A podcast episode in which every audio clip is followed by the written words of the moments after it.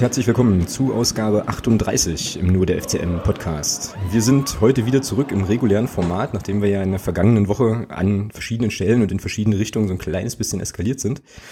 Und äh, ja, sprechen heute dementsprechend natürlich über unseren grandiosen Heimsieg gegen die SG Sonnenhof Groß Asbach vom vergangenen Wochenende. Das äh, geschmeidige 10 zu 1, verkleidet als 2 zu 1 und äh, blicken natürlich auch nochmal äh, voraus auf das ja tatsächlich jetzt schon vorletzte Auswärtspunktspiel in dieser Saison.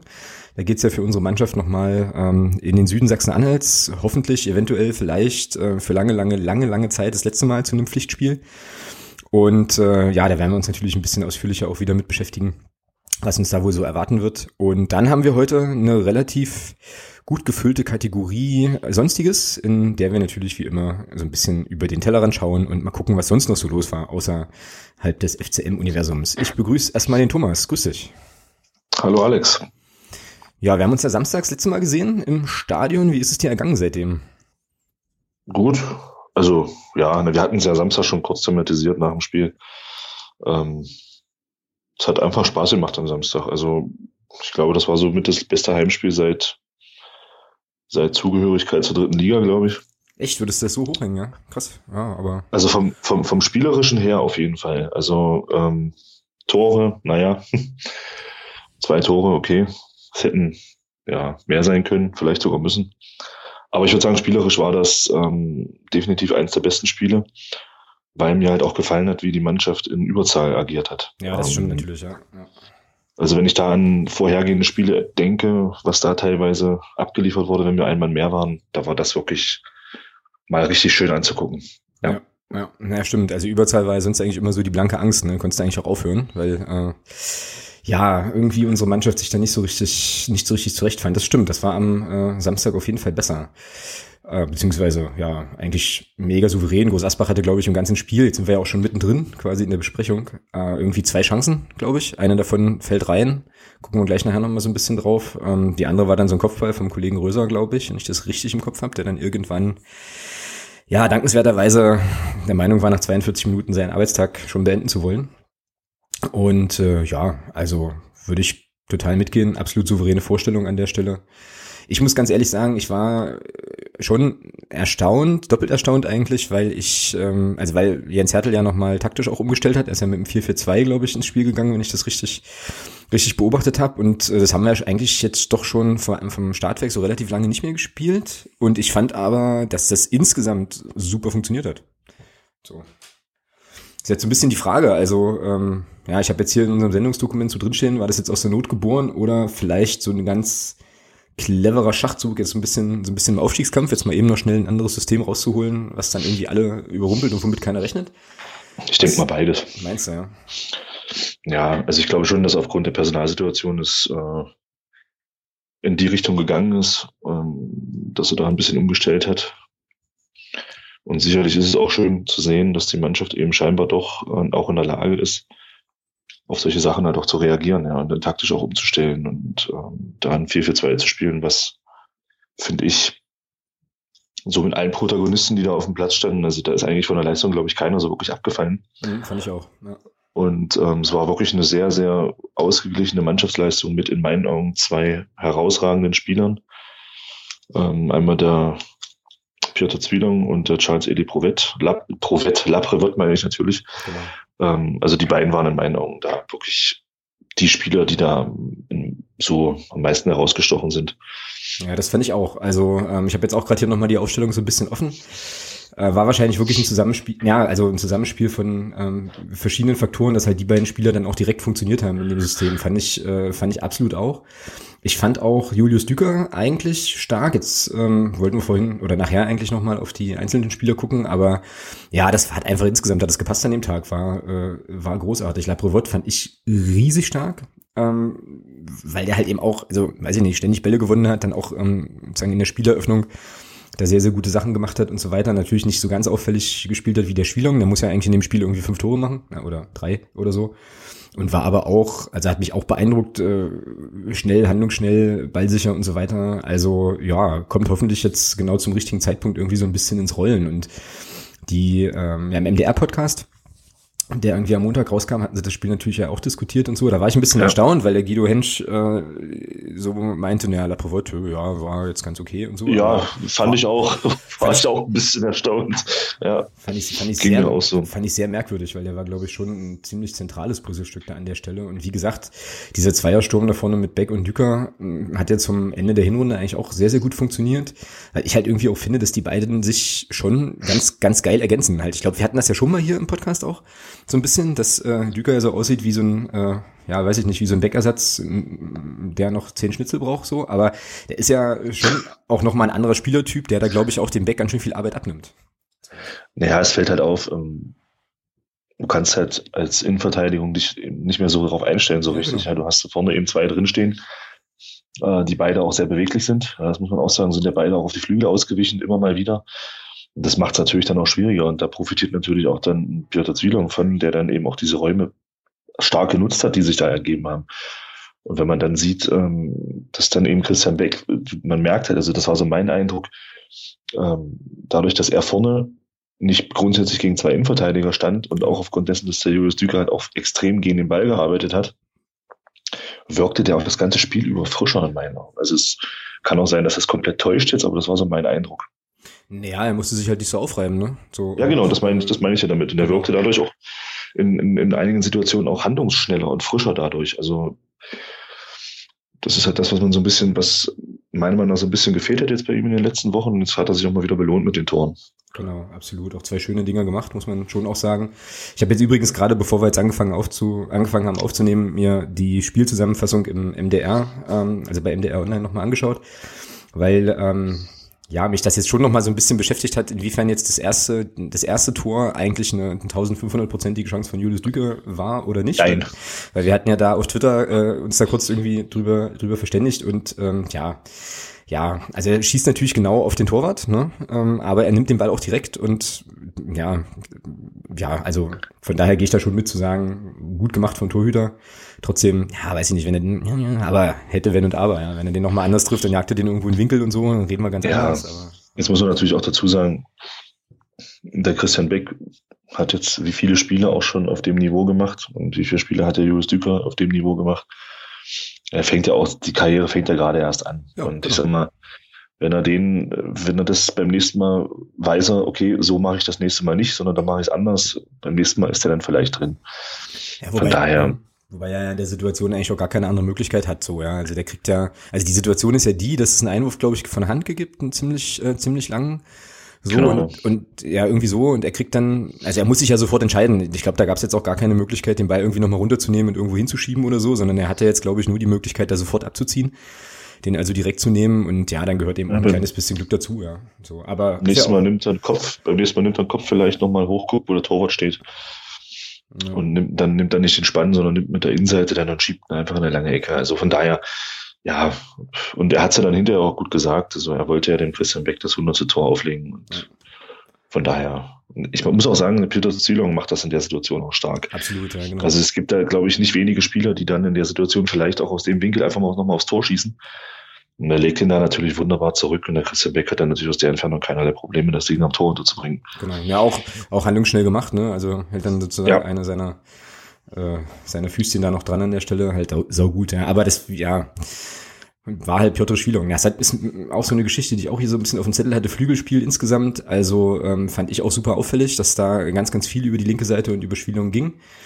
Ähm, ja. so. Und also, was mich ja schon so ein bisschen erstaunt hat, muss ich auch sagen, war, wie groß Asbach so in den ersten 20 Minuten so gar nicht klar kam. So. Also die haben ja eigentlich gar keinen Fuß auf den Boden bekommen. Ne? Die waren so überrannt, das war dann alles mega hektisch, was eben auch daran lag, dass unsere Jungs da sehr, sehr schnell, sehr, sehr früh gepresst haben und das einfach extrem gut im Griff hatten. War schon eine geile Geschichte, definitiv.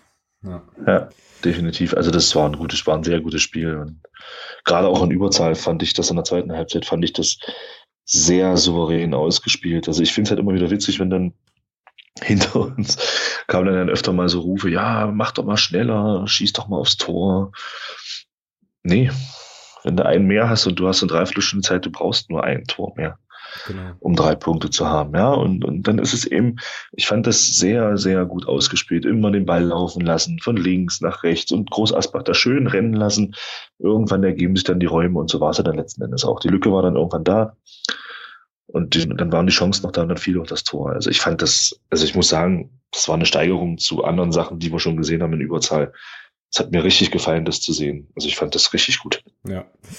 Ja, definitiv. Und dann äh, war es ja jetzt auch nicht so, dass irgendwie kaum Chancen gab oder es zäh war oder so. Also es war ja wirklich äh, Eben, ein genau. munteres, munteres Scheibenschießen ähm, irgendwie letztlich.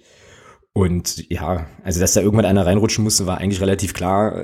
Das hätten wir auf gar keinen Fall, also nee, anders. Wenn wir da Punkte abgegeben hätten, das wäre, oh, da wäre ich jetzt, glaube ich, weiß ich nicht, äh, immer noch nachhaltig ein bisschen, äh, ein bisschen verstimmt. Aber mir ging das tatsächlich auch nach dem Gegentor, nach dem 1-1 dann so, dass ich eigentlich auch jetzt nicht dachte, äh, doof oder so, sondern mir so dachte, okay, äh, gewinnen wir trotzdem. Weil die Vorstellung bis dahin einfach so souverän war, dass man eigentlich davon ausgehen konnte, dass es da noch ein paar Gelegenheiten gibt, was ja dann letzten Endes auch so war. Also gute Geschichte. Ähm, ja, rote Karte gegen Röser hatten wir schon angesprochen, 42. Minute. Ähm, holt er da den Herrn äh, Schwielong an der Mittellinie ganz entspannt ab und äh, tritt ihm da in die Achillessehne. Rote Karte vertretbar? Zu hart? Was denkst du? Also im Stadion habe ich sofort gesagt, ja. Ja, zu hart? Zu, nee, vertretbar. Und aus der Entfernung war das für mich eigentlich auch, weil der Ball halt weg war, ja. Ja, genau. Ich habe wo ich es dann mir nochmal im Fernsehen angeschaut habe, im Sport im Osten nachher, war ich so ein bisschen hin und her gerissen, weil ich habe da nicht den Eindruck, dass der Röser damit ab, mit Absicht dem Piotr Zwielong da jetzt in die Achillessehne tritt. Für mich sieht das so aus, als ob der einfach einen Schritt macht und dann den und dann halt einfach blöd trifft. Fakt ist, Ball ist weg, trifft nur einen Gegner, da kann man rot geben. Es war für Röser sicherlich unglücklich, aber ich bleibe dann trotzdem, aber sie ist vertretbar. Ja, ja sehe ich, sehe ich eigentlich ähnlich. Also er kommt da halt eben zu spät irgendwie, ne? Und äh, hat jetzt auch zwei Spiele bekommen, wenn ich das richtig nachvollzogen habe. Also äh, schon. Ja, Mindeststrafe bei Rot, klar. Ja, ja es, war, es war ja auch, es war ja jetzt auch kein, finde ich jetzt kein grobes Foul. Ja, also da hat man schon ganz andere Sachen gesehen. Ja, aber jetzt warte mal, warte mal, Mindeststrafe bei Rot, der Schwede hat doch nur eins bekommen, oder? Ja, bei Schwede, glaube ich, ist da, es gibt, ach, ich weiß nicht, ob ich jetzt Mist erzähle. Das ist jetzt wieder ein ähm, Fall für, und da müssen wir jetzt einen Jingle hier einbauen, so ähm, für, für, für, für, Axel sozusagen. Axel to the rescue. Ja, es ist mit diesen Elfmetern ist das halt so eine Sache, ja. Also ich weiß bei, so. bei Notbremsen zum Beispiel, dass dann, wenn der Elfmeter verwandelt wird und es gibt eine rote Karte, gibt es ein Spiel weniger Strafe, als wenn der Elfmeter nicht verwandelt wird. Ähm, ah, okay, von weil, daher, du, weil du sowieso schon sozusagen eine Doppelt- und Dreifachbestrafung irgendwie hast, ne? Oder ja gut, die hast, du in, die hast in meinen Augen ja nicht, aber das brauchen wir jetzt hier nicht diskutieren. Also ich fand, so wie es vorher war, fand ich es persönlich besser. Aber es ist ein anderes Thema. Ja, ja. Ähm, okay. Von daher, ja, die zwei Spiele sind halt vertretbar. Also finde ich absolut in Ordnung. Also da jetzt mehr als zwei Spiele zu geben, würde ich persönlich auch sagen, wäre zu viel gewesen. Mhm, ist jetzt für Asbach natürlich schon bitter. Also ich habe jetzt hier gerade nochmal so die Tabelle. Offen ist ja der, war ja der bis dato auch erfolgreichste Drittligatorschütze, glaube ich. Korrigiere mich, wenn mhm. ich da falsch liege. Jetzt ist es halt Christian 14, Beck. Ja. Und ja, die haben jetzt 49 Punkte, mal gesetzt den Fall, aber da kommen wir ja auch noch drauf, dass Aalen seine Punkte behält. Sind sie, naja gut, es sind dann sechs, also das ist dann schon doch, äh, ja, das, das ist die Saison wahrscheinlich auch gegessen insgesamt. Also, aber trotzdem natürlich ärgerlich, wenn dein bester Spieler oder bester Stürmer da ausfällt. Aber gut. Ja, aber das kennen wir ja. Wir hatten das ja, kannst, kannst du erinnern, Hinrunde, Ende, hat der Christian Beck auch eine rote Karte bekommen, die ja, aus unserer Sicht, äh, ja, komisch war und hat er dann auch zwei Spiele bekommen damals. Ja. Karma, Baby, genau. Das ist ja dann, genau. Das war, ist, war, das, war das nicht auch gegen Groß Asbach? Ja, klar, genau. Das war gegen Groß Asbach, ganz genau. alles klar, okay. Kommt halt immer alles zurück und äh, hier kommt meine erste Phrase. Äh, Im Fußball gleicht sich irgendwann alles aus. Oh, wow, wow, wow. So, dicker fetter Strich. Ich glaube, wir haben letzte Woche gar nicht, weiß ich jetzt gar nicht mehr so Doch, genau. haben wir. Haben wir, ja, sehr gut, sehr gut. Ah ja, passt schon. Hervorragend, alles klar. Phrasenpate kann sich freuen. Mhm. Gut, alles klar. Dann ähm, ja, sind wir mit Groß Asbach ja fast durch. Schon irgendwie Chancenverwertung hatten wir auch angesprochen. Ja, das war ja, also ja, das war ja auch wieder so ein Ding. Vielleicht müssen wir es doch nochmal kurz zum Thema machen.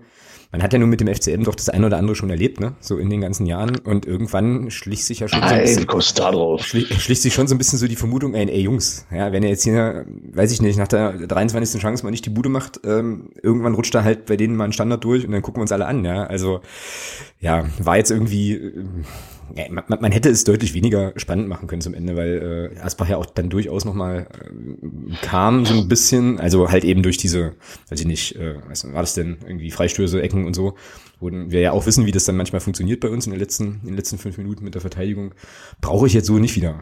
Können wir demnächst dann vielleicht doch nochmal mit dem dritten oder vierten Tor irgendwie ähm, sicher machen. Am besten jetzt gleich schon am Wochenende. Ja, das Schlimme beim 2-1 von Christian Beck war ja, mein erster Blick ging in Richtung Linienrichter. Ja, ja, genau. Ähm, weil ich dachte, da steht, aber im Fernsehen hat man es ja dann gesehen, oh, da kann, da kann man dann von Glück reden, dass der, dass der Verteidiger von Groß Asbach, dass dem da so ein bisschen die Cleverness gefehlt hat, einfach zwei Schritte zurückzumachen. Ja, ja, ja, und Beck war ja auch relativ schnell wieder oben, ja. Also das. Äh, ja, ja, aber eben um, macht er zwei Schritte zurück, dann ist Christian Beck der letzte Spieler da und dann ist es abseits, weil er ist dann aus dem Spiel raus. Ja. Also, das war ganz gut so, dass er da einfach stehen bleibt auf der Linie. Genau. Und dadurch halt das Abseits mehr oder weniger dann verhindert. Ja, ja und vor allem äh, von allen Toren, die man, wie gesagt, so hätte erzählen können, dann ausgerechnet das ja. So Außenriss irgendwie, äh, ja. Naja, aber soll uns ja, ist ja auch egal. Wie ist ja Wurst, ja. Hauptsache das Ding äh, kegelt dann letztlich rein und dann ist alles gut und schön. Genau. Jetzt sind wir Dritter wenn ich das richtig im Kopf habe. Oh, ich bin total gut vorbereitet, wie man, glaube ich, merkt. Ja, genau. Ähm, ja, dritter Punkt gleich mit Kiel. Genau. Punkt gleich mit Holstein Kiel. Und das wird sowieso ein ganz spannendes, äh, ganz spannendes Wochenende, weil nämlich Kiel nach Regensburg muss. Und ich doch ähm, sehr erbaut wäre, wenn man sich dort vielleicht schiedlich, friedlich auf so ein Unentschieden einigen könnte. Das wäre schon cool. Ja. Das hätte was, definitiv, ja. ja. Es hätte Charme, genau. Und dann gewinnen wir im Süden und sind dann im Prinzip in der Pole Position das Ding nicht mehr aus der Hand zu geben. Das wäre dann schon cool. Genau. Ansonsten am unteren Ende der Tabelle ist es ja jetzt so, dass der FSV Frankfurt als erster Absteiger feststeht. Die haben ja ihren neun Punkte Abzug. Wieso ist das bei Kicker noch nicht drin? Ist ja schräg. Weil die doof sind. Ja, ne? Aber Entschuldigung. Ja, da ist es amtlich. Die sind jetzt bei zwei, bei ja, aber die sind sozusagen 24 Punkten und die sind weg. Naja, naja, ganz theoretisch sind sie noch nicht weg, aber sie sind, also sie haben theoretisch noch die Chance drin zu bleiben. Also es sind da 24 Punkte, wenn sie alle Spiele gewinnen und Bremen verliert alles, haben sie 38. Also dann haben sie einen Punkt mehr als Bremen. Aber ja, sind, sind wir uns, glaube ich, einig. Also die werden sie nicht holen.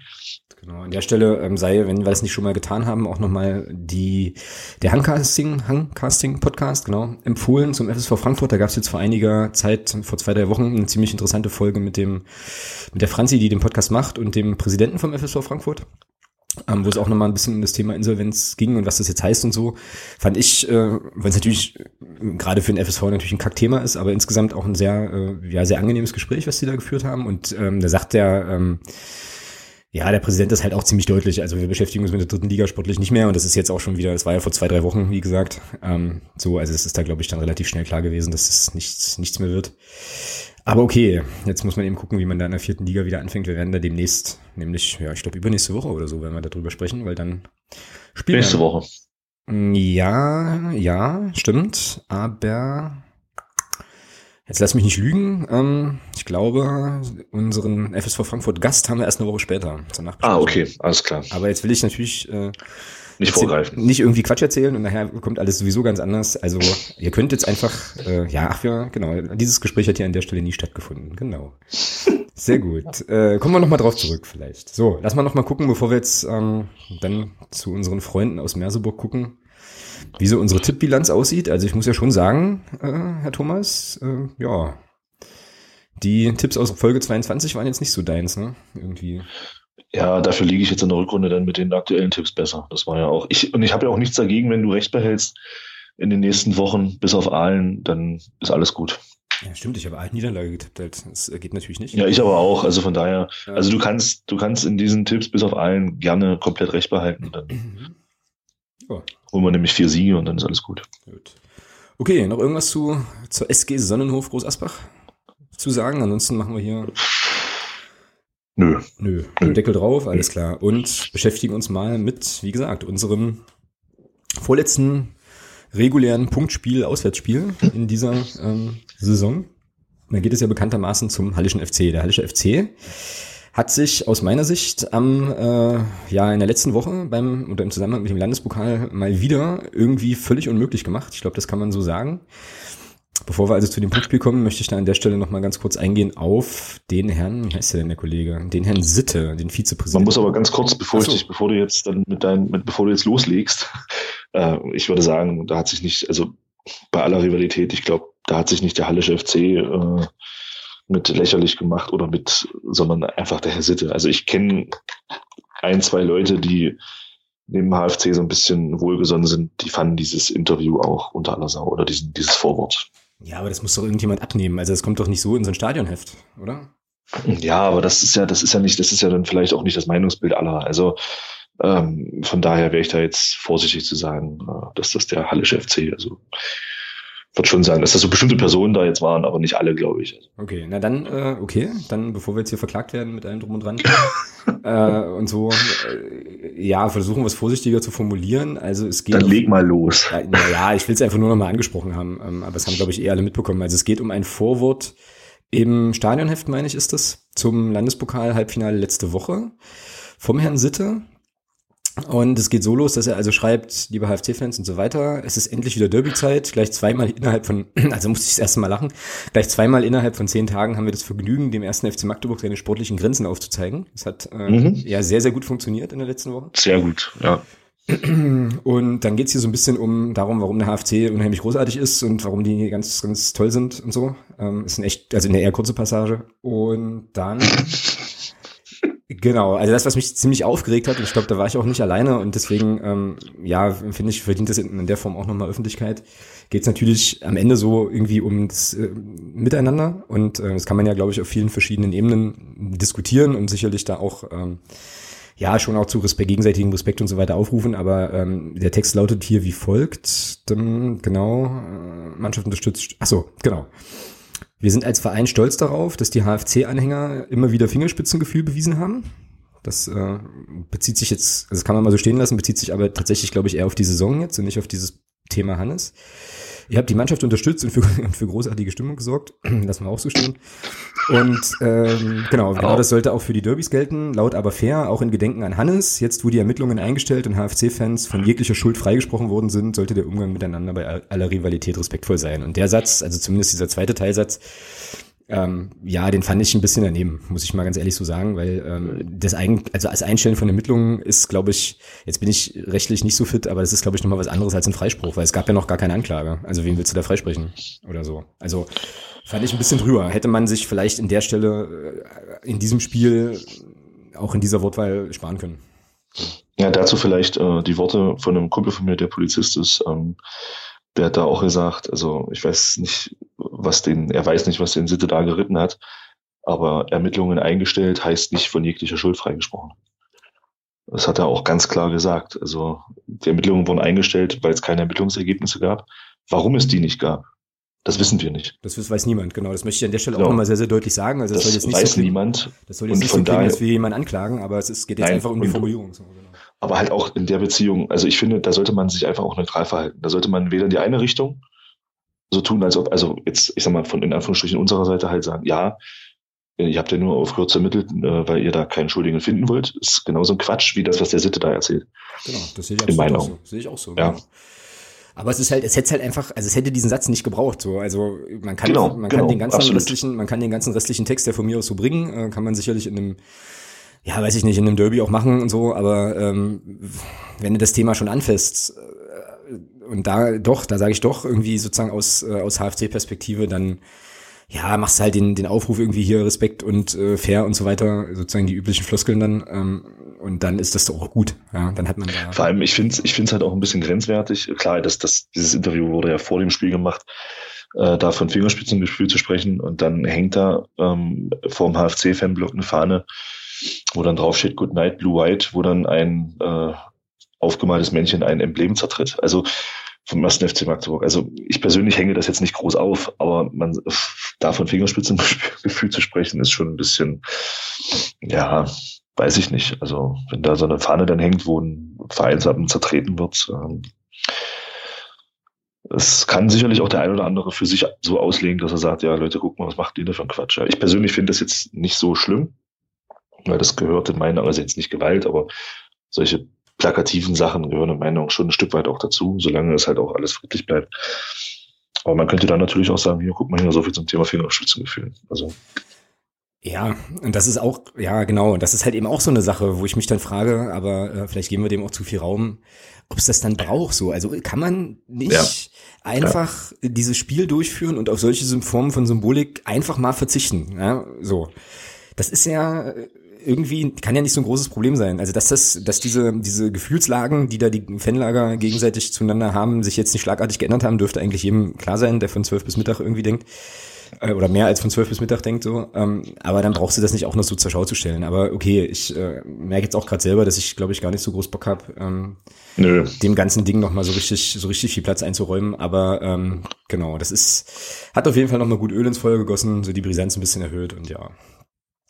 Ähm, ist nun so. So, und jetzt ist es ja so, dass äh, wir ja im Wesentlichen in der letzten Woche, also nicht wir beide, aber vielleicht doch, man weiß es nicht, aber auf jeden Fall äh, der erste FC Magdeburg eigentlich die Saison vom HFC ja beendet hat. So. Und ähm, es führt mich so zu dem Gedanken, ob nicht möglicherweise das Spiel genau aus dem Grund jetzt so das, also eins von den zwei richtig, richtig fiesen jetzt noch ist um das Programm.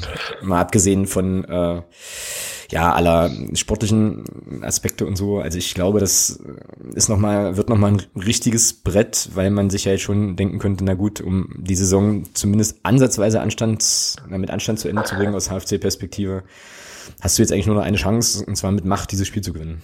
So. Ja, sehe ich auch so, halte ich aber mit einer Sache gegen.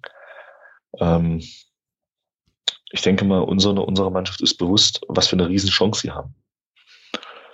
Und das Wissen um diese Chance sollte oder das sollte mehr Kraft freisetzen in Meinung und auch mehr Wille freisetzen, als beim HFC zu sagen, das ist die einzige Chance für uns, unsere Saison einigermaßen zu retten. Weil wir können ja nicht, unsere Saison ist gerettet. Wir können sie jetzt krönen. Wir können sie A zum einen krönen, indem wir die zum dritten Mal in einer Saison schlagen. Das ist das Erste auf, auf, auf Rivalitätenebene. Und das Zweite ist halt global gesehen, wir können aufsteigen dies Jahr. Wir haben echt eine gute Chance. Genau. Und das sollte über darüber stehen, dass das für den HFC die letzte Chance ist, jetzt auch vor den eigenen Fans ein bisschen diese Saison zu retten.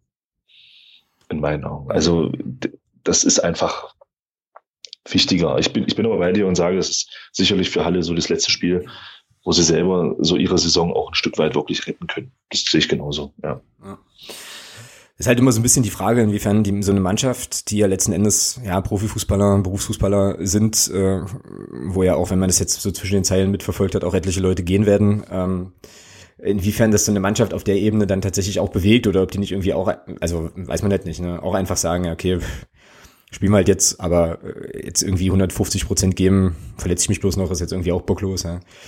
Werden wir sehen oder auch nicht sehen, da kommen wir gleich nochmal drauf. Ähm, Na, ich denke, ich denke schon, dass ein Spieler dort ganz besonders brennen wird, seine, seine Serie endlich beenden zu können oder zu wollen. Äh, unser Badekantenklaus, denke ich mal, sollte, wird schon brennen auf dieses Spiel. Ich glaube, der hat jetzt fünf Pflichtspielniederlagen gegen uns. Im Dress eines gegnerischen Vereins. Mit ganz ähnlichen Vereinsfarben, genau. Ich glaube nicht, dass der, naja, Stuttgarter Kickers ist schon ein bisschen anders, aber so, okay, sorry, ähm, ja. ich, ich glaube nicht, dass der, also der wird schon, schon heiß sein. Aber wie du schon sagst, ich glaube, das ist, dass da jetzt auch einige Spieler gehen werden. Ich weiß nicht, inwieweit das dann vielleicht auch dort so ein bisschen für, ja, ich will nicht sagen für Missstimmung, aber so ein bisschen für so eine, naja, nach unten kann nichts passieren, nach oben geht nichts mehr, für so eine, ist man in Anführungsstrichen scheißegal Stimmung sorgen könnte. Genau, das meine ich ja. ja. Wird man sehen, ja. ja. Ich bin aber auch der Meinung, dass das das schwerste Spiel von den letzten vier wird, in meinen Augen. Hm, Eben genau aus den genannten Gründen. Ich habe einen anderen Favoriten. Ich glaube, der FSV Frankfurt wird noch komplizierter. Ähm, aus anderen Gründen, aber da reden wir dann drüber, wenn wir über den FSV Frankfurt sprechen. Ähm, auf jeden Fall können wir uns, glaube ich, definitiv darauf einigen, dass äh, ja, dass es, es leichtere Aufgaben gibt so im Saisonendsport, als da nochmal aufzulaufen. Aber ähm, die Bilanz spricht ja ganz eindeutig für uns, wenn man sich das jetzt hier nochmal anschaut. Ich war freudig äh, erstaunt, als ich die Statistik gesehen habe, aber wir haben in der dritten Liga bisher in Punktspielen, wenn ich das hier richtig sehe, ähm, dreimal gewonnen. Dreimal gewonnen, drei Spiele, drei Siege, fünf zu zwei Tore. Da können wir gern die makellose Weste behalten. Also ähm, das passt schon. Soweit. Ansonsten auch für mich ein bisschen überraschend, weil ich das in der, von der Verhältnismäßigkeit her anders gedacht hätte. Äh, in der Gesamtbilanz, zumindest die, die ich, der, die ich hier auf weltfußball.de gefunden habe, ist es so, dass es 72 Spiele gab zwischen beiden Clubs und 37 Mal haben wir gewonnen und 20 Mal tatsächlich der äh, Hallische FC. Ich dachte, es wären weniger Siege gewesen des äh, Gegners, aber okay. War ja auch eine lange Zeit, die hier die Statistik erfasst hat. Weißt du aus dem Kopf, was unser höchster Sieg war? Und wann? 7-0. Boah, bist du gut. 7-0, tatsächlich. Saison 2000, 2001, achter Spieltag.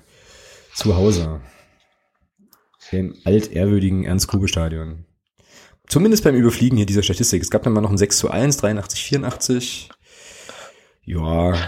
Und es gab schon auch mal, oh, das ist cool, es gab in 89, 90 gab es mal ein 5-0 in Halle.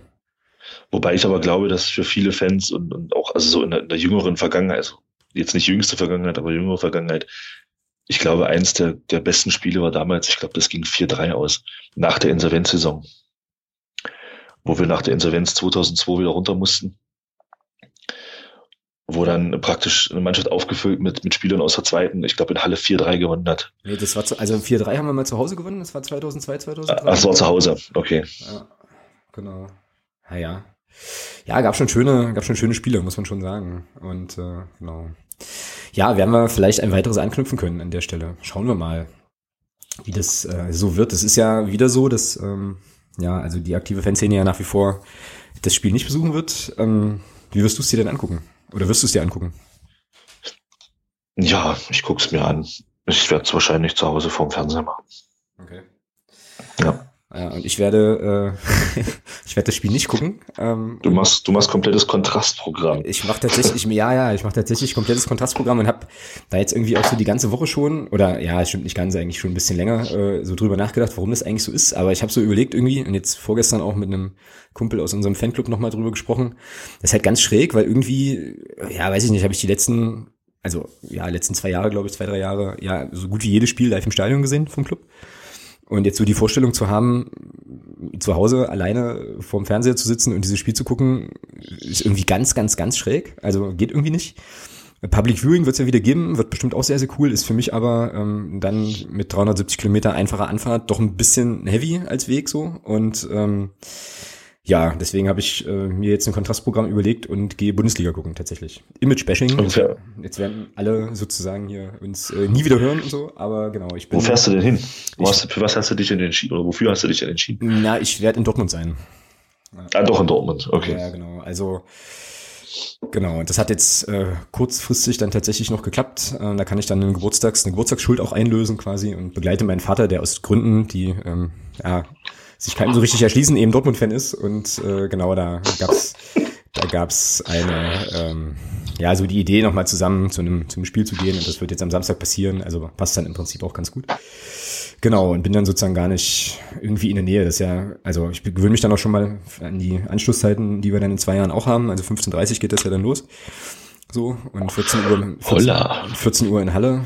Ähm, von daher mal gucken, was ich davon mitkriege. Wird ein interessanter Podcast nächste Woche, wenn ähm, du vom Fernsehen berichtest und ich irgendwie gar nichts gesehen haben werde, außer der Zusammenfassung. Mal gucken. Ja, machen wir einen größeren Block Dortmund gegen, keine Ahnung, wie wenig gespielt. Gegen, gegen, gegen Köln spielen die.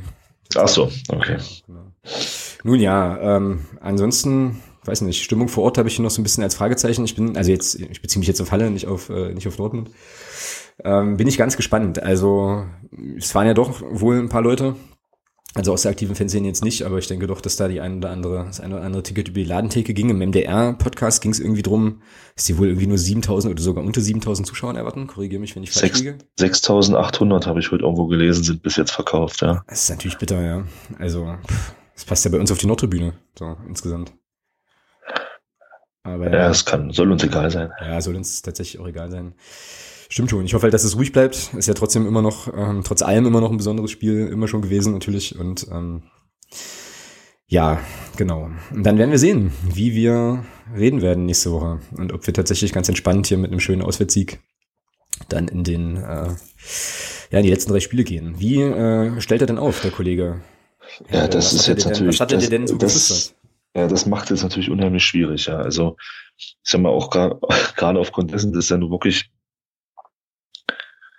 ähm, mit dem Piotr Zwielong und auch mit dem Laprevot jetzt wirklich zwei Spieler komplett überzeugt haben im letzten Spiel und Julius Düger halt auch in Ansätzen überzeugt hat. Ja, das ist echt schwierig.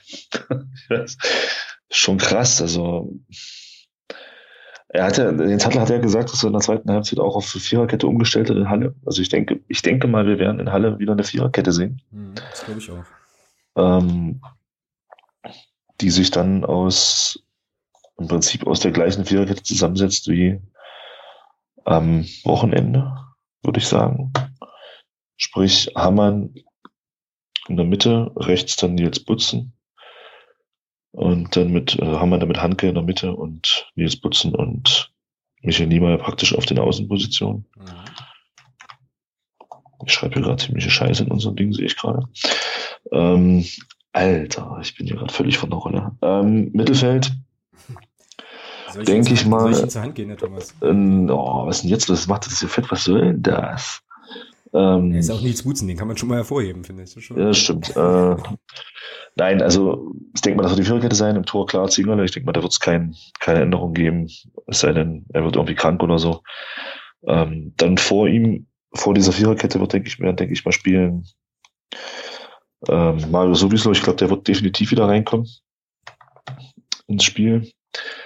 Dann denke ich, dass neben ihm wieder unser Franzose spielen wird, der Laprevot, weil ich fand das schon ziemlich stark, also gerade auch, was er gerade auch in, in Richtung Ballsicherheit und Passsicherheit. Ähm, links, denke ich, wird Tobias Schwede wieder spielen. Rechts dann, ja, rechte Seite ist natürlich so, so, so ein so ein Überraschungsding, wobei ich da glaube, dass wir in Halle wieder schon auch Laufstärke, Laufstärke brauchen. Von daher glaube ich, dass dort ähm, der Tarek Cahit spielen wird und vorne im Sturm wird, denke ich mal, das hat ja auch der Christian, äh, der Jens Hattler gesagt, dass er das schon gemerkt hat, dass der Piotr Zwielong da sich ganz wohl gefühlt hat, glaube ich, dass er mit Beck und Zwielong starten wird. Hm. Boah, das ist ja am Ende nochmal schon ein ganz schöner Hammer, ja. Damn it. Ach je. Ähm, ich ändere meine Aufstellung ja jetzt nicht nochmal. Ich hatte die vorhin ja schon eingetragen, aber spannende, spannende Sache. Aber halt auch eigentlich geil, ne, dass man jetzt so eine Situation hat, in der ja, auf jeden Fall. Es da unfassbar Auswahlmöglichkeiten gibt, ist gut und schlecht, finde ich. Also auf der einen Seite natürlich ziemlich großartig. Ich glaube, da freut sich jeder Trainer. Auf der anderen Seite hast du natürlich dann auch ein größeres Potenzial daneben zu liegen, zu liegen mit deiner Idee. Aber ähm, ja, auch das wird sich ja dann am Samstag zeigen. Ich habe heute, wir haben hab heute nochmal mit dem Kumpel hin und her geschrieben. Schöne Grüße an den Martin an der Stelle. Weil wir uns nämlich äh, gefragt haben, ob der Piotr Schwilong auch rechts spielen kann. So. Und äh, genau, weil wir irgendwie beide überlegt haben, auch so ein bisschen Ausstellungen hin und her diskutiert haben und äh, ja, so der Meinung waren beide, dass äh, man den eigentlich nicht aus der Startelf rausnehmen kann, weil das schon sehr, sehr überzeugend und überragend war. Auch so ein bisschen mit diesen, ja, Überraschungsmomenten und so weiter, die man so braucht. Von daher, ja, habe ich jetzt mir Folgendes überlegt. Also in der Innenverteidigung, in der Defensive bin ich da total bei dir. Klar, Zingele und dann die Viererkette, Niemeyer, Hammer, Handke, Butzen. Dann auf der, dann Vierer Mittelfeld mit links Tobias Schwede. Mario Sowislo bin ich mir auch 1000 Prozent sicher, dass der wieder in die Mannschaft auf, also in die Startaufstellung rutscht und glaube aber, dass neben ihm ähm, im zentralen Mittelfeld Jan Löwensröben wieder spielt. Ich hatte erst überlegt oder lange auch überlegt, ob man Niklas Brandt da vielleicht nominiert und habe dann aber so gedacht, naja, hm, also der Löwe hat ja jetzt schon immer eigentlich eher den Vorzug bekommen und bringt ja nochmal eine ganz andere Form von Körperlichkeit auch mit. Ja. Und, was man auch nicht vergessen darf, Lö steht, glaube ich, bei neun gelben Karten. So, es wäre natürlich jetzt schick, wenn er sich in Halle äh, die Zehnte holt, dann gegen, was das dann FSV Frankfurt vielleicht aussetzt und naja, aber ich weiß nicht, ob, ich weiß überhaupt nicht, ob Fußballer überhaupt so denken. Also, keine Ahnung. Naja, Fußballer nicht, aber Trainer denken da schon dran. Ja. Naja. Also du, ich mhm. bin, kann mir schon vorstellen, dass man da so ein bisschen auch drauf guckt und sagt, Mensch, pass auf, dann hol dir eine Karte wegen Meckern ab oder sowas man wird das nach, nach außen hin nicht sagen, aber also ich weiß, dass es im Amateurfußball sowas gibt, wenn ich, ich meine, das kannst du im Profifußball nicht vergleichen, aber ich weiß das selber, wenn man, wenn man wusste, dass man, dass man die Woche drauf im Urlaub ist oder sowas oder nicht da ist und man stand bei vier gelben Karten, hat man sich schon mal wegen Meckern oder sowas eine fünfte gelbe Karte abgeholt und hat die Sperre abgesessen, wenn man sowieso nicht da ist. Ja. Kann mir schon vorstellen, dass das im Profifußball durchaus auch gemacht wird. Also willst du mir jetzt sagen, dass Jan Löhmannsröben nächstes Wochenende ein Date hat? Das hast du jetzt gesagt. Okay. Oh, war ja, ey, das ist ja irgendwie der übelste Fake News Podcast heute, glaube ich. Hei, hei. Okay, äh, hat er natürlich nicht. Wir haben also Disclaimer und so, wir haben keine Ahnung. Aber äh, nichtsdestotrotz spielt er bei mir jedenfalls. Und ähm, da ist dann sozusagen Charles Ellie Laprevot so ein bisschen das Opfer ähm, so in der Ausstellung. Ich hätte den auch super gern gesehen, aber ich finde so, so wie Slo und Laprevot zusammen in der ersten Elf, da fehlt mir so ein Ticken Körperlichkeit, die man in Halle, glaube ich, ganz gut gebrauchen kann und äh, sowieso als Kapitän dann schon wahrscheinlich eher nochmal den Vorzug erhält. Und genau, und auf, ins rechte Mittelfeld würde ich tatsächlich den Piotr Schwilong stecken. Nachdem wir ähm, vorhin zu der Auffassung kamen und ich das auch nochmal kurz recherchiert habe, was wir für einen Aufwand betreiben für diese Tipps, äh, egal. Nein, Scheiß. Äh, dass der tatsächlich bei Transfermarkt auch als rechter Mittelfeldspieler wohl gelistet ist. Und äh, gucken wir mal. Und Düker und Beck habe ich von dem Sturm. So, Punkt. Wobei ich natürlich jetzt bei meiner Aufstellung gerade sehe, das schließt ja die Idee des 4-2-3-1 gar nicht aus. Ähm, man könnte sogar, man könnte ja auch sagen, dass ähm, Sowieso und Lapre wird vor der Abwehr spielen. Der Piotr Zwielung auf links der Tarek Chahat auf rechts und der Tobias Schwede zentral hinter der Spitze Christian ja, das, Beck. Das ist ja sowieso dein großer Wunsch schon seit, äh, seit Wochen, glaube ich, den da mal so auf der Position zu sehen. Ich, ich würde den Tobias Schwede gerne mal zentral sehen, ja, genau. Ja. Ah ja, schauen wir mal. Ähm, nachher wird es wieder ganz anders, aber eigentlich die Alternativ personellen Alternativen bis auf die zwei Rückkehrer sind ja jetzt trotzdem nicht so breit. Ne? Also es wird ja, aber das macht ja so schwierig, trotzdem. Ja, ja, es wird ja aus der Masse trotzdem jemand sein. Also der wird jetzt nicht irgendwie Lukas Nuvi aus dem Hut zaubern zum Beispiel. Das wird wahrscheinlich nein, nicht passieren. Nein, aber es ist schon die, ich sag mal, die Möglichkeiten, die er dann doch jetzt hat, sind natürlich schon jetzt wieder ein bisschen größer, ja. Und das kann dir natürlich jetzt zum Rest der Saison schon auch helfen. Definitiv, definitiv. Ich hoffe ja schon, also ich wir gehen ja beide davon aus, dass Tobi Schwede definitiv wieder in die erste Elf rutscht, ja. Ich hoffe, dass das halt jetzt nicht so einen Rhythmusknacks gegeben hat bei ihm, weil er war ja so stark mhm. in Form. Mhm. Meinst du nicht, ne? Ja. Mhm. Alles klar, dann äh, sag uns die Ergebnisse. Das Ergebnis reicht ja eins. Ich sag, ich sag 1-0. Ja. Also für uns, logisch. Ja, ich sag 2-0, also 0-2 aus Ansetzungsperspektive, weil ähm, ja, der Hallische FC im Prinzip keine Stürmer im Kader hat oder die spielen nicht. Ähm, und ja doch, die spielen, aber in Mainz. ja. und, und treffen dann gegen den Verein dann doppelt. weil, weil sie es können, genau. Ach, großartig. Genau, also äh, 01 und 02 haben wir auf der Uhr. Und das wäre natürlich geil, wenn es so käme. Ach je. So, und nebenbei pusht mir hier gerade mein Telefon ein entspanntes 7 zu 1 des FC Barcelona gegen Osasuna. Eieiei. Äh, da hatte mal nach dem Klassiko, sind wir schon fast im Segment Sonstiges, ja, hatte nach dem Klassiko mal jemand richtig Bock offenbar. Ähm, aber gut, anderes Thema. Ja, na, die hatten ja während des Klassikos auch schon Bock, also so ist es ja nicht. Ja, ich mache mal hier eine Kapitelmarke und dann äh, sprechen wir gleich über Sonstiges und können das ja gleich wieder aufgreifen. So, zack. genau, dass wir das nicht vergessen. Machen alle zu und schauen auf ja, die kleine, aber feine und aus ungefähr 5000 Stichpunkten bestehende sonstiges Kategorie. Aber Vielleicht eins vorweg, ja, das steht jetzt hier nicht, steht jetzt hier nicht drauf, aber ich denke mal, das ist auch in deinem Interesse. Ähm, wir hatten ja am Samstag Behindertentag. Ich wollte einfach auch nochmal Danke sagen an die, also an alle Organisatoren, die da beteiligt waren und auch ähm, an die Fanclubs, die sich da beteiligt haben, um da auch äh, zu unterstützen und da auf Karten zu spendieren. Also ich fand das eine richtig tolle Sache und man hatte gesehen, dass das auch super angenommen wird. Und ähm, ja, der Behindertentag bleibt ein Glückstag für uns. Definitiv schließe ich mich vorbehaltlos an. Sehe ich absolut genauso.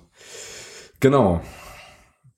Dann gucken wir mal. Also, Klassiko hatten wir jetzt gerade schon angetickt, kurz. Äh, überragendstes Fußballspiel nach unserem Groß-Asper-Spiel, was ich in der letzten Zeit gesehen habe. Ähm, genau. Ansonsten, ja, da allerdings von beiden Seiten. ja, ne, das war ja auch ein Spiel ohne Defensive im Wesentlichen, ja. Also das, was ich da so gesehen habe, das ging ja schon nur hoch und runter und äh, immer fleißig drauf. Konnte man sich dann schon mal angucken, auf jeden Fall. War eine coole Geschichte. Ja, Grüße an der Stelle nochmal an den Guido Hensch. Äh, aus Gründen. ist auch mein. Ich finde, man kann ihn mal grüßen. So. Naja, jeder der, jeder, der den Podcast gehört hat, weiß, warum du den gerade gegrüßt hast. Ja. Ja, aber also, wenn man wenn man realistisch ist, um das nochmal kurz abzuschließen und auch auf einer positiven Note zu enden, an der Stelle wird das Real Madrid wohl machen in der spanischen Liga. Also die Chancen sind ja immer, es ist ja jetzt nicht so irgendwie alles irgendwie schon entschieden oder sowas. Also von daher kann man da auch noch vielleicht das andere weiße Ballett, also das aus Spanien, dann nochmal aus Siegerpodest heben. Gucken wir mal. Okay.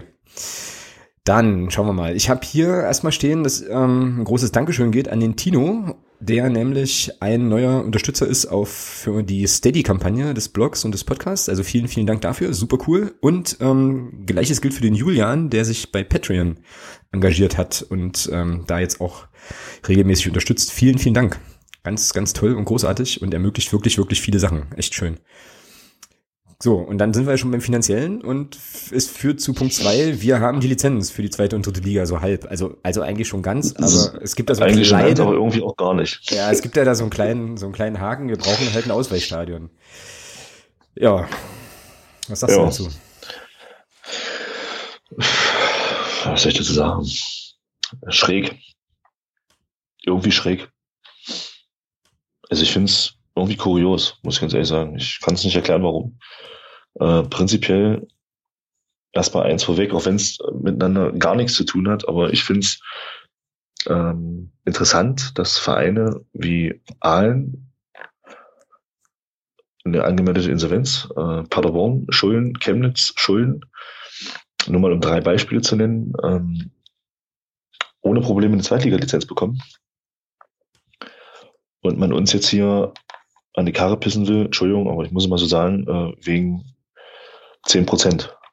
Sorry, äh, verstehe ich nicht. Ja. Begreife ich nicht. Geht mir nicht in den Kopf. Also Rostock stellt auch keine 10% zur Verfügung. Da bekommt man 2000 Karten bei einem Stadion, was 29.000 Zuschauer fasst. Das interessiert keinen. Also die haben ja auch dann eine Zweitliga-Lizenz beantragt und die haben die ja auch bekommen. Äh, interessiert keinen. Bei uns macht man jetzt einen Aufriss, ähm, weil man ja die 10% scheinbar nicht, also verstehe ich nicht, geht mir nicht in den Kopf. Ähm, ja, weiß nicht, was ich sonst dazu sagen soll. Also ja, prinzipiell was, was mir eben wichtig ist in dem ganzen Zusammenhang zu, zum Thema Lizenz, ist, äh, dass wir wirtschaftlich keinerlei Probleme haben. Das ist ja in heutigen Zeiten sehr, sehr wichtig. Ähm, und das ist mir eigentlich wichtiger. Und ich glaube, diese Stadionproblematik, die werden wir lösen. Ja, ganz genau, ganz genauso sehe ich das auch. Also als ich das gelesen habe mit ähm, der Lizenz habe ich mich natürlich auch erstmal gefreut und äh, glaube, dass ich den Ernst der Lage noch nicht verstanden habe, was dieses Stadion angeht, weil ich äh, sofort gedacht habe, das wird sich auf jeden Fall klären. Also für mich ist ja eh klar, ähm, es kann eigentlich, also es kann eigentlich tatsächlich auch nur ein Stadion wirklich in Frage kommen, ähm, was man da, was man da nutzen kann, ähm, weil ich meine, wie viele andere Stadien in Sachsen-Anhalt fallen dir jetzt ein, die relativ relativ neu sind und so. Ne? Also ich meine und außerdem, in Halle will man ja auch mal ordentlichen Fußball sehen, von daher. Ja, vor allem, ja, vor allem eventuell Zweitliga-Fußball. Das ist nochmal was ganz Neues dann. Ja, ja, richtig. Ja, nee, aber Spaß. Nein, Spaß beiseite. Spaß also. beiseite, also wird nicht passieren, ja, aber stell dir das einfach mal kurz vor, wenn, äh, Alter, wenn dann sozusagen so an einem Spieltag in die Büchse da irgendwie, weiß ich nicht, 12.000 oder wie viele auch immer da reinpassen, äh, Magdeburger da einreiten. 15, glaube ich. Hm. Oh, also es hätte, also das Gedankenexperiment hat schon, hat schon ein bisschen Unterhaltungswert, muss man schon sagen, aber ja, wir kennen uns ja da auch aus äh, mit, mit Tribünenentern und so im Vorverkauf für ein Ligaspiel, von daher. Eben, ja, ja klar. Ja, wäre ja jetzt nichts Neues groß. Also. Ja. ja aber insgesamt klar, also Spaß nochmal beiseite, das scheint ja schon eine äh, größere Geschichte zu sein. Was mich da an der Stelle so ein kleines bisschen wundert, ist, dass man da vorher nicht kommuniziert. Aber jetzt muss ich natürlich auch dazu sagen, dass ich die Lizenzierungsverfahren der DFL und des DFB nicht so richtig kenne, aber oder eigentlich gar nicht kenne und ich auch nicht eigentlich gar nicht kenne, sondern wirklich überhaupt nicht kenne. Aber ähm, ja, weiß ich nicht, kann man da nicht irgendwie äh, das also davor wann, dass man sozusagen während der Beantragung der Lizenzunterlagen das schon mal mitdenkt, weil die Problematik, die da jetzt diese ganze Geschichte ausgelöst hat, ist ja jetzt nicht erst seit gestern bekannt, sondern schon eine ganze Weile.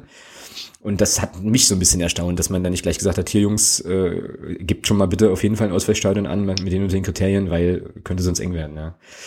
Aber gut, ist jetzt so, gibt ja genügend ähm, Alternativen, die dort diskutiert wurden. Heute gab es nochmal in der Volksstimme, glaube ich, einen ganz guten ähm, Text dazu. Aber im Moment habe ich so auch den Eindruck, wird da auch relativ viel geschrieben und wenig Neuigkeitswert produziert. Ich glaube, da muss man einfach abwarten, jetzt wird zu machen. Ja. Also da wird, ja, eben. wird sich irgendwie eine Lösung finden. Ansonsten geht's halt ins Germa fertig. So. Also. Ja. Die Frage ist halt, ob das dann reicht für die zweite Liga, wenn man dann aufsteigen sollte. Ich glaube, da gibt es eine Auflage, irgendwie 15.000 Plätze oder sowas, die du haben musst. Ja, hat es doch mal gehabt. Mm, oder zumindest genau. sozusagen, die, sozusagen, die, Kulissen, aber das ist, glaube ich, schon drei, vier, drei, vier Tage her. Ja. So, okay, also wir werden das natürlich beobachten und ähm, sind aber beide irgendwie der Meinung, dass, das, dass sich das wohl klären lässt. Und äh, ich glaube, das Problem ist tatsächlich eher, dass du die Spiel, also dass du das Stadion an den Spieltagen vorhalten musst. Und das würde also heißen, dass die naja, also dass du parallel, oh, sag mal, eins, zwei, drei, dass sozusagen nicht Parallelansetzungen stattfinden können, sondern man muss, müsste dann äh, eben sicherstellen, dass beide Stadien, also das HKS und dieses Ausweichstadion, dann zu den entsprechenden Terminen auch zur Verfügung stehen. Das stelle ich mir interessant vor, von der logistischen Herausforderung, das abzukaspern. Ja, im Zweifelsfall hatte der Mario Keining auch schon einen Vorschlag oder einen Lösungsansatz gebracht, ähm, Im Zweifelsfall, wenn es wirklich nicht anders geht, dann muss eben die Stadionkapazität runtergesetzt werden auf, was weiß ich, 1300 Karten haben wir im Gästebereich. Dann muss die Stadion, wird die Stadionkapazität auf 13.000 Karten runtergesetzt, dann erfüllen wir die 10% fertig. Ja, ja, es wird irgendeine Lösung geben. Also also von daher. Aber was für kuriose Geschichten so gibt, ja, irgendwie. Also letzte Saison ähm, oder vorletzte Saison, glaube ich, als wir aufgestiegen waren, äh, ging es irgendwie um äh, Finanz, also einen Geldbetrag, der dann halt ja über Sponsoring, Engagement dann dann noch nachge nachgeschossen stimmt nicht, aber du weißt, was ich meine. Also, dass man da sozusagen Liquidität irgendwie nachweisen musste und so. Das war ja. dann so eine Sache, ähm, was man auch wahrscheinlich vorher wissen kann, aber vielleicht war das auch ein politisches Ding, weiß ich nicht. Jetzt diese Sache, also irgendwie ist das alles sehr, sehr kurios, stimmt schon. Und das, die, das Argument mit Rostock habe ich nicht bedacht, da hast du natürlich recht, ja. Warum das bei denen dann kein Problem ist. Aber wie, vielleicht machen die das beim DFB genauso wie mit den irgendwie Strafen und Würfeln. Ähm, weiß ich nicht. Nun ja. Das kann durchaus sein. Also ich sehe da jetzt keine Verschwörung gegen uns oder sowas. Also das sehe ich jetzt nicht, ja. dass das jetzt was mit dem 1. FC Magdeburg zu tun hätte. Also das ist ja nur ein bisschen weiter hergeholt. Aber kurios ist es schon. Also da wird, wird Verein eine Lizenz für die zweite Liga gegeben, die Insolvenz angemeldet haben im laufenden Saisonbetrieb und du kriegst dann so eine Auflage oder so eine Bedingung. Ja, verstehe ich nicht, aber muss ja auch nicht alles verstehen, was vom DFB erzählt wird. Das Georg-Gassmann-Stadion in Marburg fällt mir noch ein. Das könnte man, glaube ich, bespielen. Habe ich da nicht so weit, aber na okay. Ähm, gut, äh, The Thema, äh, Thema aufgeschoben. Wir werden äh, irgendwann erfahren, wie es hier läuft. So, dann ähm, mache ich den einen Punkt jetzt noch nicht auf, weil ich glaube, dass wir dann den Podcast, den Podcast beenden müssen. Aber du hast, äh, das machen wir zum Schluss, aber du hast äh, Zuschauerzahlen als Stichwort. Leg mal los. Ja, also ich finde es ich find's halt spannend. Äh, das ging, also prinzipiell freut mich, freut es mich erstmal, dass gegen Leute das Spiel schon ausverkauft ist ja, im Heimbereich. Ich finde das super.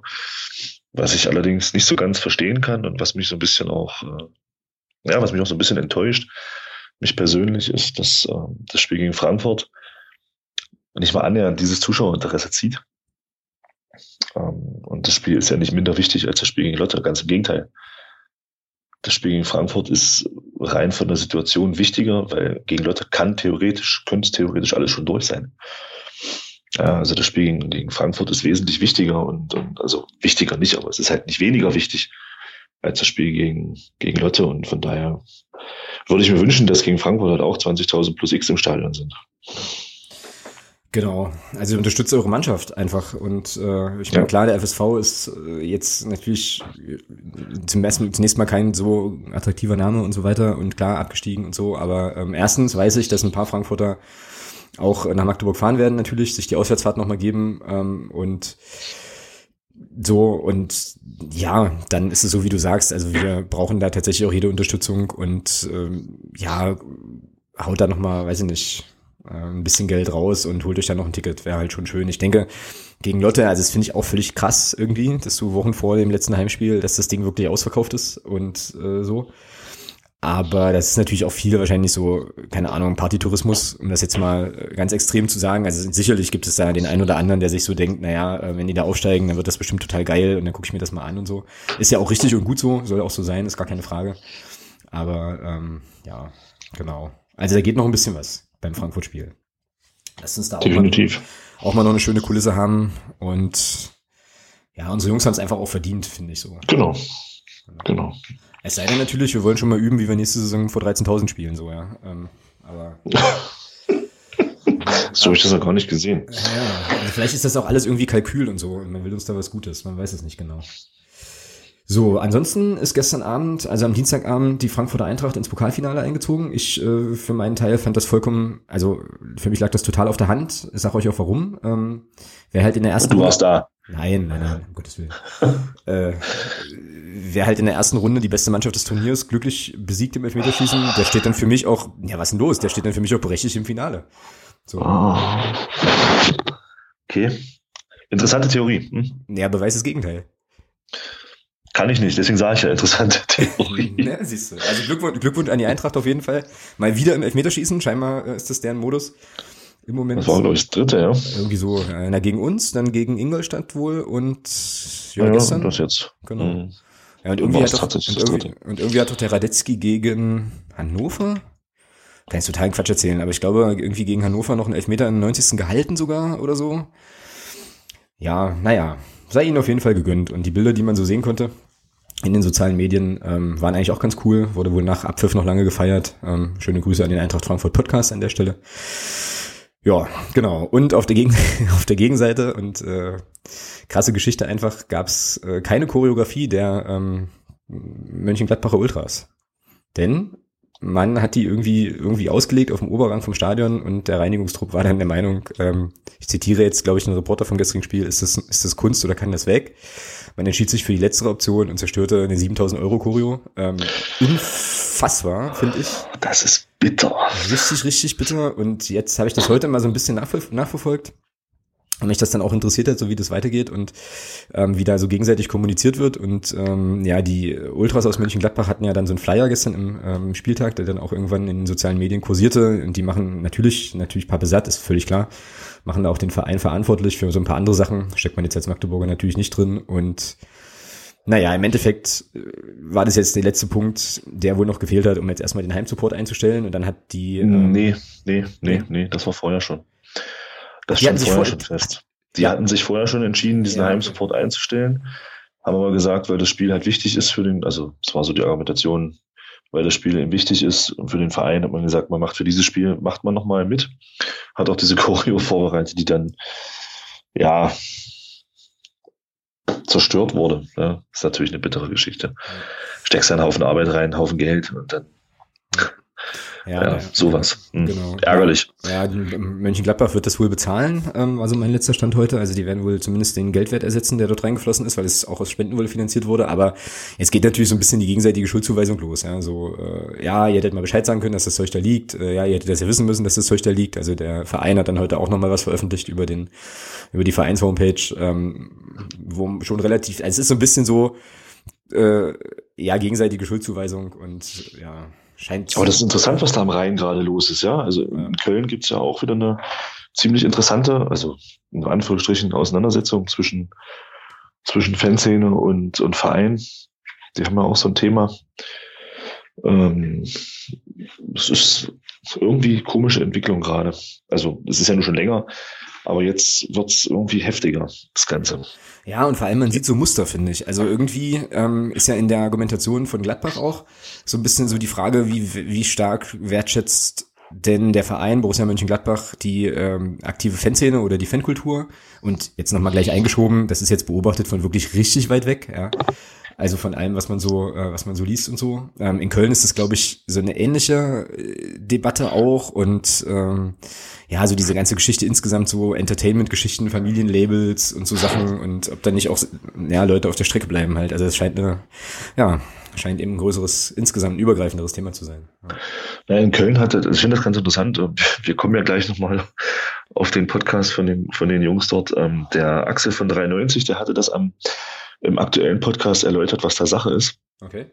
Gerade in Köln. Und das ist halt auch ziemlich interessant. Also interessant im Sinne von, kann man sich eigentlich gar nicht vorstellen. Aber ähm, also er hört einfach mal rein äh, dort, in, auch in die aktuelle Folge. Auf eine andere kommen wir gleich vor. Und ähm, äh, da erläutert er das ganz gut, was da, was da das Thema ist und woran es da hakt. Und ähm, da ist es, ich meine, vom, vom Groben her ist es da wohl so, dass der FC da fordert, ähm, dass, ja, es, dass, ja, jemand, ja, Dass, dass es jemanden gibt, der aus, der aus der Szene heraus, aus, aus der aktiven Szene heraus äh, dafür unterschreibt, dass er die Verantwortung für zukünftige Banner und, und Plakate im Stadion übernimmt.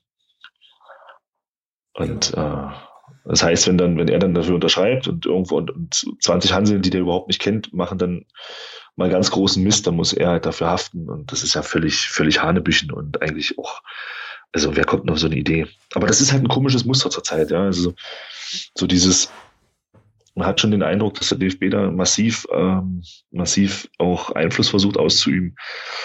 Und ja, ist alles eine ganz komische und blöde Entwicklung, meiner Meinung nach. Ja, und Köln war ja auch der Auslöser für diese ganze, wir legen Strafen auf Fußballfans um Debatte irgendwie, glaube ich, wenn ich das richtig weiß. Die hatten doch da versucht zu klagen. Stimmt. Stimmt, aber, das war dann, ja, stimmt, genau. Aber auch, das ist jetzt auch erstmal nur eine Faktenfeststellung und keine Wertung, ähm, so. Von daher, ja, naja, nicht so geil, muss man schon so sagen. Aber hey. Genau, andere Vereine gliedern aus, ist nochmal so ein Stichwort. Und, äh, du hast, und du hast ein Video gefunden. Und zwar, ich werde das verlinken, ich habe das jetzt nämlich endlich dann irgendwann vorhin auch gefunden. Äh, da geht es um den VfB Stuttgart. Hau mal raus, was hast du denn da entdeckt? naja, was heißt gefunden? Das tauchte halt in der Twitter-Timeline irgendwann auf, irgendwie. Und ähm, ja, der VfB Stuttgart hat eben ein Video rausgegeben zur Ausgliederung. Und ähm, ja, man hat den Eindruck, die haben das Video gemacht für Kinder. Das ist so nach dem Motto ähm, Sendung mit der Maus-Format, so ein bisschen, habe ich den Eindruck, dass da eben so, ja, äh, hier ist dann ein Verein und da ist dann das und wir machen, müssen das dann so machen. Und also es ist für mich halt ein schönes Beispiel zu sehen, ähm, wie man sowas auch nicht machen kann, in meinen Augen. Also da, jetzt kann man ja zu der Ausgliederung stehen, wie man will, hier beim FCM, aber ich finde, da sieht man eben, inwieweit auch der Verein bei unserer Ausgliederung oder bei der ganzen Thematik halt aus diesem Desaster im ersten Versuch gelernt hat und halt auch das zweite das sehr, sehr ordentlich auch vorbereitet hat. Mhm. Und dieses Video ist für mich halt so ein, so ein Beispiel dafür, ich kann mich da auch täuschen und das völlig falsch interpretieren, aber für mich ist dieses Video ein Beispiel dafür, dass Vereine ihre Fans ja teilweise auch für blöd halten. Also, sorry. Also jeder, der das gesehen hat und sich das anschaut, denke ich mal, der wird mir da recht geben. Das hat so den Eindruck von, ja, wir müssen das so machen und ähm, aber halt auf eine Art und Weise, wo man sich so ein bisschen erschreckt. Ja, also ich habe es tatsächlich noch nicht geschaut. Ich habe aber den, wie gesagt, den Link gefunden, werde es reinstellen, werde es mir auch nochmal angucken. Ähm, ich habe nur vorhin beim Googlen so ein bisschen entdeckt, äh, aber auch so diesen Duktus, den man halt erkennt, so von wegen alternativlos, äh, müssen wir unbedingt machen, Katastrophe, wenn nicht, also so diese ganzen Drohszenarien. Ähm, was für mich immer so ein bisschen so ein, ach ja, naja, haben wir ja auch in unserem Zusammenhang da viel drüber diskutiert, für mich immer so ein bisschen einen, einen komischen Beigeschmack hat. Da finde ich es dann schon fairer zu sagen, okay, das sind jetzt quasi die Vorteile, das sind die potenziellen Gefahren bildet euch eure Meinung fertig. Ähm, aber gut, das äh, sozusagen das Problem des VfB Stuttgart. Was ich viel interessanter finde, ist, dass sie das Thema jetzt irgendwie aufreißen, ähm, kurz vorm oder mitten im Saisonendsport. Wobei ich da natürlich auch wiederum nicht weiß, inwieweit das da jetzt schon Nee, das schwelt schon länger. Ja, ja, das schwelt schon länger. Das ist nicht jetzt erst aufgetaucht. Also ah, okay. da geht es wohl jetzt darum, dass man das jetzt auch scheinbar vorbereitet, da glaube ich im Sommer dann irgendwie eine Abstimmung zu sein soll. Ach so, okay. Ja. Mhm. Na gut, da muss ja irgendwann anfangen und das ist dann, ja okay, dann nehme ich alles zurück und behaupte natürlich das Gegenteil. Genau, das wäre das Videothema. Dann haben wir, das betrifft uns jetzt wieder, und ähm, unsere Ligasituation, Aalen und den Punktabzug nochmal hier zum Thema gemacht. Ganz interessante Entwicklung, wirklich spannend, weil ja da jetzt irgendwann die Tage diese Verhandlung sein sollte vor diesem dieser höheren Instanz. Ähm, heute. Heute, heute sogar, siehst ja. du? Zur Frage, ja. ob denn der VfR Aalen nur neun Punkte abgezogen bekommt oder nicht. Und das klang ja eigentlich immer so, als wäre das irgendwie klar. Und jetzt hat sich aber wohl die, also eine Seite, und es war nicht der VfR Aalen, sondern die andere, haben sich jetzt wohl nochmal Beratungszeit erbeten, weil das Ganze wohl nicht, doch nicht ganz so einfach ist. Es ist ja so ein bisschen das, was du schon vermutet hattest, ne, in der Folge, die wir mit dem Basti von, von Hansa Rostock hatten. So. Mhm. Kann sicherlich andere Gründe haben als das, was ich gesagt habe, aber es ist definitiv spannend, ja. Also, mal gucken, wo sich das noch hinentwickelt. Also, ich vermute einfach mal auch ein bisschen, ist jetzt wirklich nur ins Blaue geschossen, aber ich denke schon, dass allen da klar, dass allen da vielleicht auch klar gemacht hat, pass auf, Leute, überlegt euch das oder wir gehen zivilrechtlich vor. Weil ich sag mal, für allen hängt ja auch eine Menge dran. Ich meine, da hängt, alles dran, klar. Da hängt im, im, im, im Mindesten hängt da eine DFB-Pokalqualifikation dran, eine sichere, ja. Wenn nicht sogar ein Zweitliga-Aufstieg. Und äh, dass die dann natürlich alle Mittel und Wege ausschöpfen, das würde ich, wenn wir in der Situation wären, von, von meinen Vereinsvorsitzenden, die da in, in Funktionen sitzen und Gremien, äh, und in Gremien sitzen, würde ich das auch erwarten. Dass man da genauso handelt, wie allen das gerade tut. Ja, absolut. Also die versuchen alles, ist ja auch richtig. Ähm, und ich finde es eigentlich auch gut, obwohl es für uns, ja, wobei für uns ist es nicht relevant, weil wir die ganzen restlichen Spiele alle gewinnen, aber ähm, finde es prinzipiell auch gut, das tatsächlich mal so auszutesten und zu sagen, okay, was ist denn jetzt eigentlich wirklich Sache? Also was ist halt haltbar und was nicht. Ja. Aber wenn das durchkommt, dann äh, ist das natürlich wirklich ein, also dann, dann wird es wirklich interessant, so zu gucken, ob das nicht auch andere Vereine nutzen, um ja, sich da so ein bisschen von Altlasten befreien zu können und so weiter. Ähm, ich meine, sportlich steht der VfR allen super da, fünfter Platz, äh, wenn man jetzt den Punktabzug mal nicht berücksichtigt, 53 Punkte. Also die sind mittendrin in der Verlosung, mitten dabei. Und äh, ja, klar. Irgendwo meine ich auch gelesen zu haben, dass äh, so eine Entschuldung quasi in der dritten, also eigentlich müssten die aufsteigen, um das überhaupt sicher und solide machen zu können. Stimmen zu können, genau. Ja. Äh, weil das halt in der dritten Liga auch mit den Fernsehgeldern, die da eben nicht gezahlt werden, nicht geht und so. Ähm, ja, bleibt spannend was da rauskommt. Also jetzt ist es irgendwie vertagt, irgendwie auf Mai, glaube ich. Also was ja nächste Woche mm. ist, mhm. also nicht so nicht, mehr, nicht mehr so lange hin. ja, genau. Und dann gucken wir mal. So, ansonsten ähm, vorletzter Punkt bei Sonstiges und dann kommen wir zum Stichwort Maskottchen nochmal. Ich nee, du hast doch noch was mit Ansgar Brinkmann. Naja, das ist ja das vorletzte jetzt. Ansgar, Ach so, okay. Das ist Ansgar Brinkmann. Ähm, Ansgar, Brinkmann Ansgar Brinkmann ist der vorletzte Punkt. Ich war nämlich auf einer Lesung am Montag im, hier in äh, Frankfurt in der, im Waldstadion im Eintracht Frankfurt Museum. Da gab es eine Lesung mit Ansgar Brinkmann, beziehungsweise mit äh, einem Menschen, der ein Buch über und mit ihm geschrieben hat.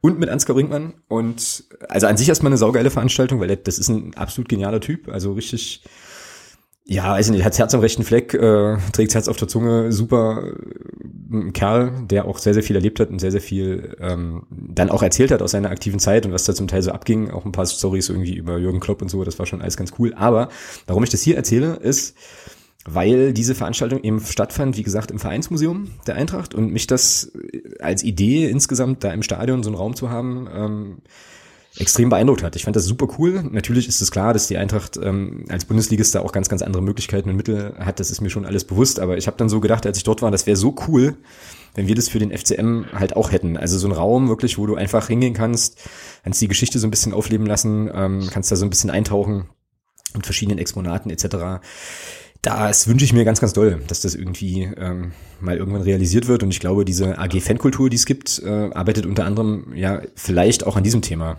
irgendwie. Aber das fand ich schön. Und äh, das würde uns, äh, glaube ich, auch sehr, sehr gut zu Gesicht stehen, so ein Ort. Irgendwie. Genau. Ja, ja. Ja. Hätte was, definitiv. Genau. Ja. Das könnte man, das könnte man dann vielleicht im Zuge der, der, der Statikverbesserungen irgendwie nutzen. Ja vielleicht ein Gebäude drunter bauen oder so. Ja. Nein, keine Ahnung.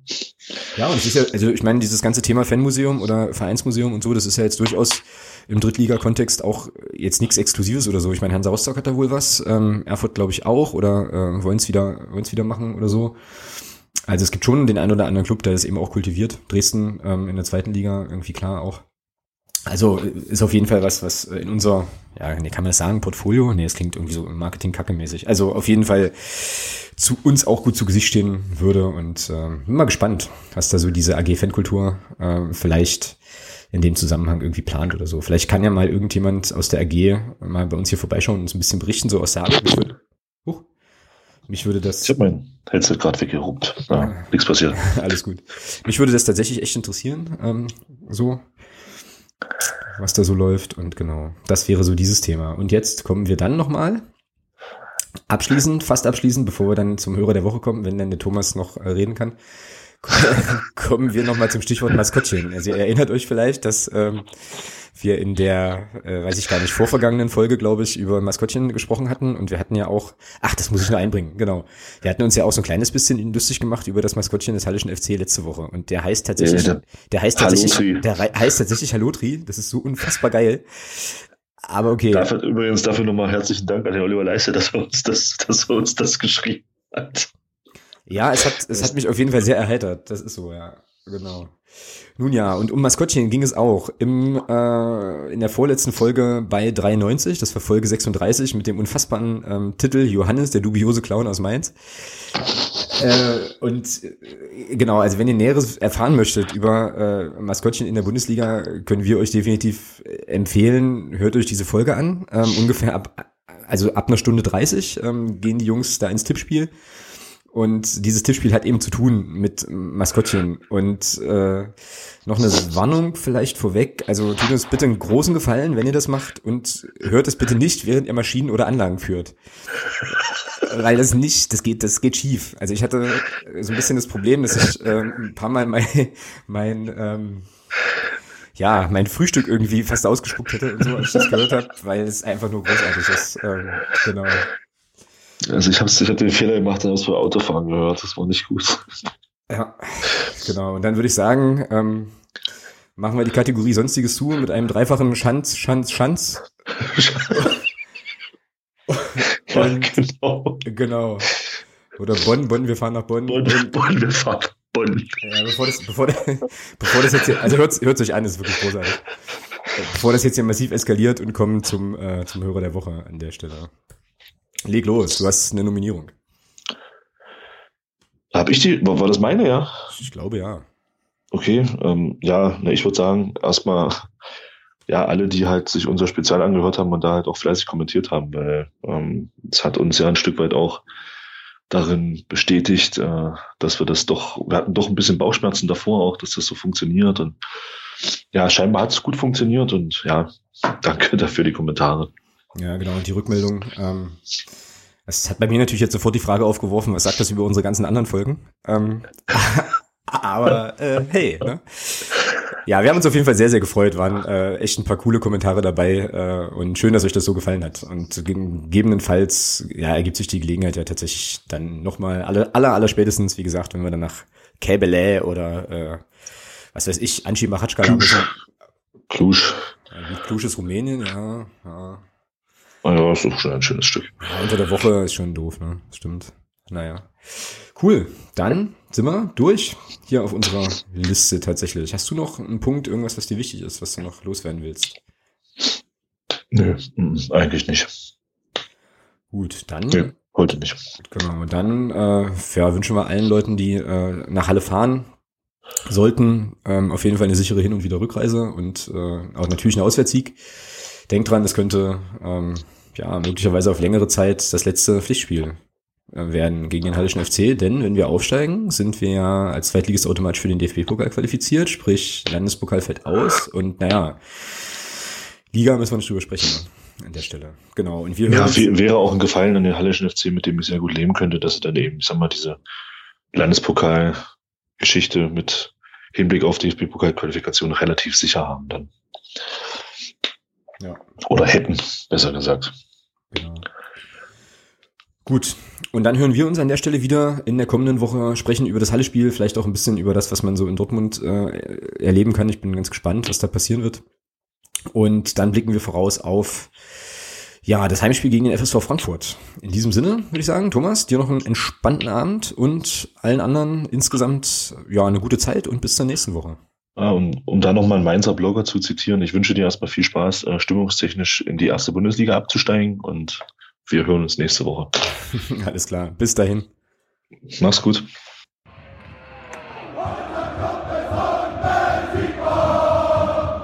Niemand kann